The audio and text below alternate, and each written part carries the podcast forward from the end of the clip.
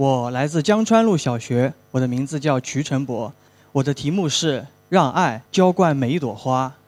呃，教育的本意意味着一棵树摇动另一棵树，一朵云推动另一朵云，一个灵魂唤醒另一个灵魂。这是我非常欣赏的一句教育格言。那么，一个灵魂怎么唤醒另一个乃至另一群灵魂呢？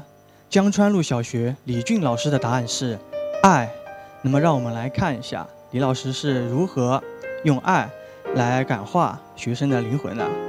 像往常一样，预备铃一响，李老师便走进了教室，学生们都端正地坐好。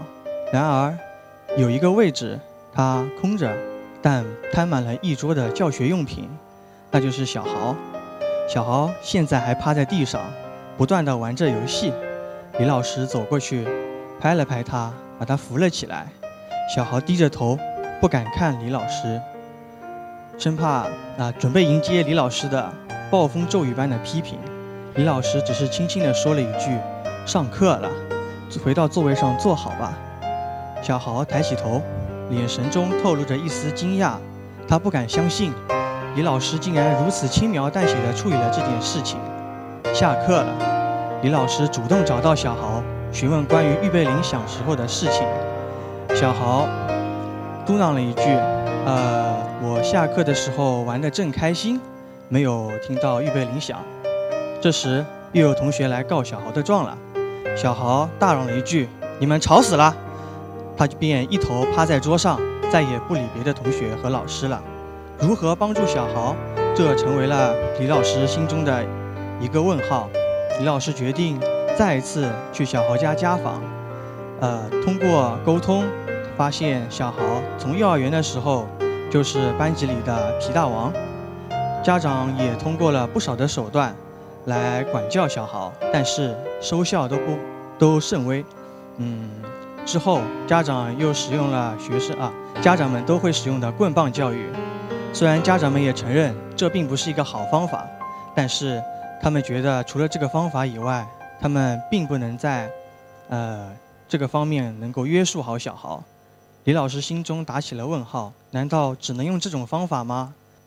嗯，通过了解，小李老师知道小豪对恐龙知识非常的感兴趣，李老师便顺着他说：“小豪，我们来聊一聊恐龙知识吧。”小豪一听，便兴奋地滔滔不绝地说起了他所熟知的恐龙知识。呃，李老师又顺着说：“小豪，长大以后你是不是想要当恐龙专家？”小豪点了点头。那你知不知道，我们现在小学阶段正是打好基础的关键时期，为你将来能够做恐龙专家有一个结实的基础。你知道你现在应该怎么做了吗？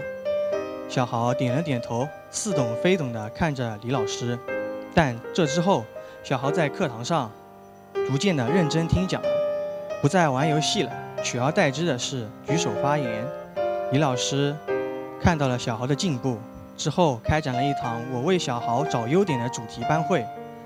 呃，小豪一开始低着头，觉得学生呃同学们并找不出他的什么优点。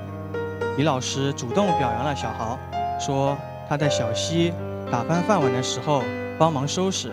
在小敏呕吐的时候帮助同学，这时小杰主动说：“赵老师，上次我流鼻血的时候，小豪主动拿餐巾纸帮我止血。”小魏说：“老师，我经常看到小豪帮助值日生扫地、擦黑板。”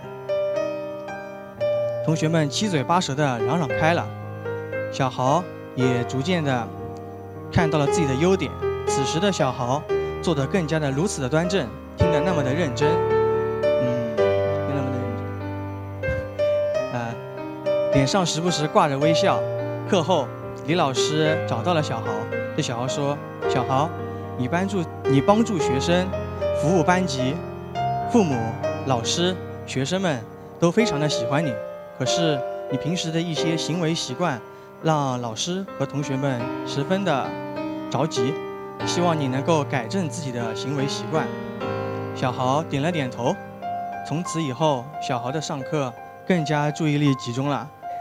呃，小豪之后，李老师又制定了呃代币治疗法，呃更进一步的约束小豪的行为习惯，呃看着小豪不断的进步，不断的养成良好的行为习惯，李老师欣慰的笑了。